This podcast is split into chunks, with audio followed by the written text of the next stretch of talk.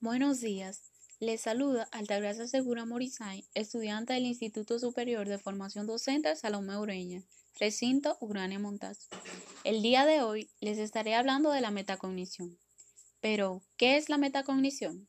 Esta es la capacidad de las personas para reflexionar en sus procesos de pensamiento y la forma en que aprenden, por lo que al tener conocimiento de su proceso de metacognición, tendrá la facilidad de controlar el proceso intelectual y la evaluación de los resultados.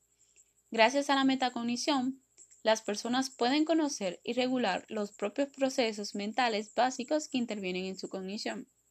El dominio de la metacognición les proporcionará las posibilidades de desarrollar un pensamiento propio. Esto según Navarro en el 2015. La importancia de la metacognición para la educación radica en que todo niño es un aprendiz que se halla constantemente ante nuevas tareas de aprendizaje. En las condiciones lograr que los alumnos aprendan a aprender, que lleguen a ser capaces de aprender de forma autónoma y autorregulada, se convierte en una necesidad. Uno de los objetivos de la escuela debe ser, por tanto, ayudar a los alumnos a convertirse en aprendices autónomos. El logro de este objetivo va acompañado de una nueva necesidad, la de enseñar a aprender. Esto según Jaramillo en el 2008 por lo que podemos decir que con el concepto de metacognición aprendemos que el aprendizaje de forma autónoma se convierte en una necesidad, que se nos hace necesario tener un control de nuestros propios aprendizajes. Por lo que espero que este tema haya sido de gran provecho para ustedes, agradeciéndole de antemano el que me hayan escuchado. Nos vemos en una próxima. Gracias. Buenos días chicos. Les saluda su maestra Altagracia Segura. El tema del día de hoy es la comunicación. La comunicación es un proceso que consiste en la transmisión e intercambio de mensajes entre un emisor y un receptor. En este proceso, además del emisor y receptor, participan diferentes elementos como lo es el código, el canal de comunicación y el contexto. El proceso comunicativo es esencial para la vida en la sociedad, pues permite que los seres humanos se expresen y compartan información entre sí, para que así establezcan relaciones, lleguen a acuerdos y sean capaces de organizarse. La comunicación, además, puede llevarse a cabo de diferentes maneras, es decir, que puede ser verbal, utilizando un lenguaje o idioma, o no verbal, valiéndose de gestos, lenguaje corporal o signos no lingüísticos. La palabra comunicación deriva del latín communicatio, que significa compartir, participar en algo o poner en común. Algunos elementos, como ya había mencionado, que participan en la comunicación, está el emisor. Este es quien transmite el mensaje. Luego tenemos al receptor, que es quien recibe el mensaje. Tenemos el código, que es el conjunto de los signos que serán utilizados para crear el mensaje, es decir, que serán las palabras, los gestos o los símbolos. Tenemos el mensaje, que es la información o conjunto de datos que se transmiten. Tenemos el canal de comunicación, que es el medio físico que se utilizará para enviar el mensaje. Eso puede ser una carta, teléfono, televisión o internet. También puede ser el mismo aire. Tenemos también el ruido, que son todas las distorsiones que pueden influir en la recepción del mensaje original. Y por último tenemos el contexto, que son las circunstancias en las que se desarrolla el proceso de comunicación.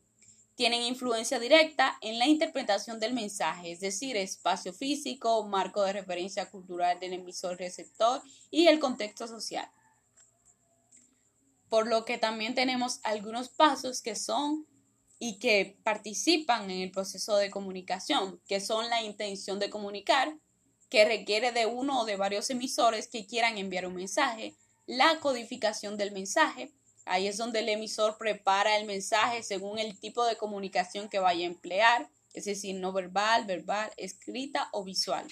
Tenemos también la transmisión del mensaje, que implica la utilización de medios o canales adecuados al código empleado en el mensaje, es decir, un correo electrónico o un mensaje instantáneo. Tenemos la recepción del mensaje, que para que el mensaje pueda ser recibido, el receptor debe conocer el código en el que fue enviada la información. Y por último, tenemos la interpretación del mensaje. Aquí entra en juego el contexto del receptor, ya que va dependiendo de factores biológicos, psicológicos, emocionales o socioculturales. Pues hasta aquí chicos llegó la parte del tema. Espero que puedan comprender y que puedan lograr realizar la asignación. Hasta una próxima. Buenos días. Les saluda su maestra Altagracia Segura. El tema del día de hoy es la carta. La carta es un medio a través del cual una persona o institución se comunica con otra remitiéndole un mensaje, que bien puede estar escrito en un papel o en un medio digital. La carta de papel suele ir doblada en un sobre cerrado, en cuyo frente aparecen el nombre y la dirección del destinatario, mientras que en el reverso se encuentran el nombre y la dirección del remitente.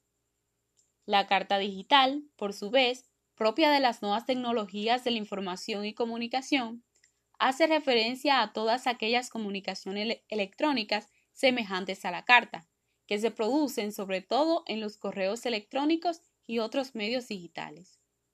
La carta está compuesta por un texto dirigido a otra persona a la cual se le expone o se describe un asunto o situación.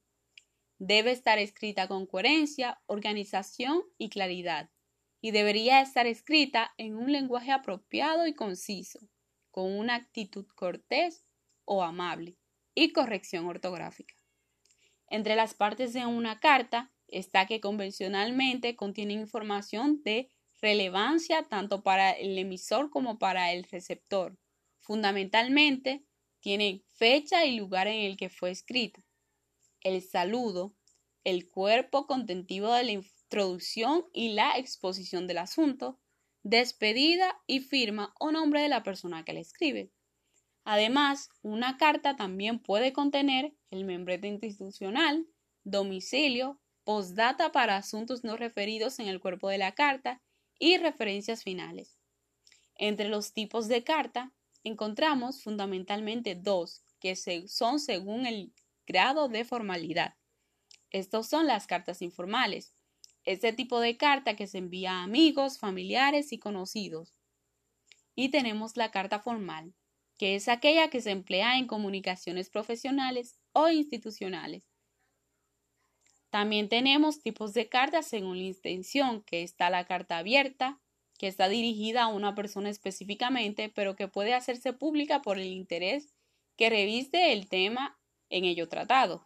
Tenemos la carta de petición para solicitar algún favor, carta de presentación, de invitación, carta de pésame, de disculpa, de felicitación, de justificación y exhortación.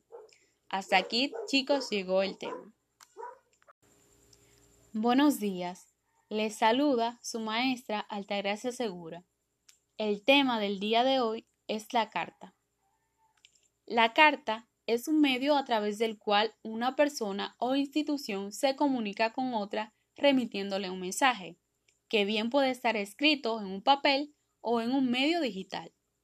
La carta de papel suele ir doblada en un sobre cerrado, en cuyo frente aparecen el nombre y la dirección del destinatario, mientras que en el reverso se encuentran el nombre y la dirección del remitente. La carta digital, por su vez, propia de las nuevas tecnologías de la información y comunicación, hace referencia a todas aquellas comunicaciones electrónicas semejantes a la carta, que se producen sobre todo en los correos electrónicos y otros medios digitales. La carta está compuesta por un texto dirigido a otra persona a la cual se le expone o se describe un asunto o situación.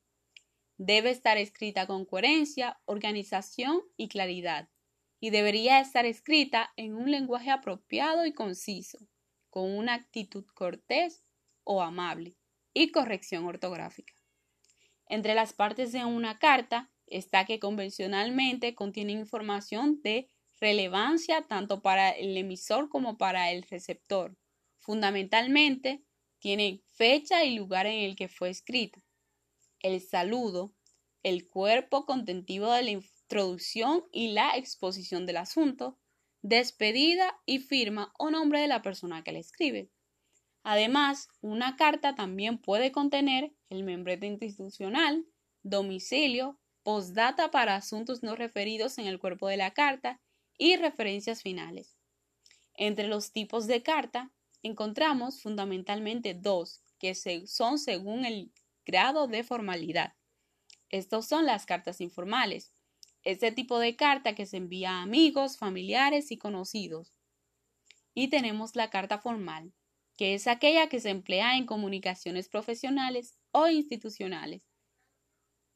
También tenemos tipos de cartas según la intención, que está la carta abierta, que está dirigida a una persona específicamente, pero que puede hacerse pública por el interés que reviste el tema en ello tratado. Tenemos la carta de petición para solicitar algún favor, carta de presentación, de invitación, carta de pésame, de disculpa, de felicitación, de justificación y exhortación. Hasta aquí, chicos, llegó el tema.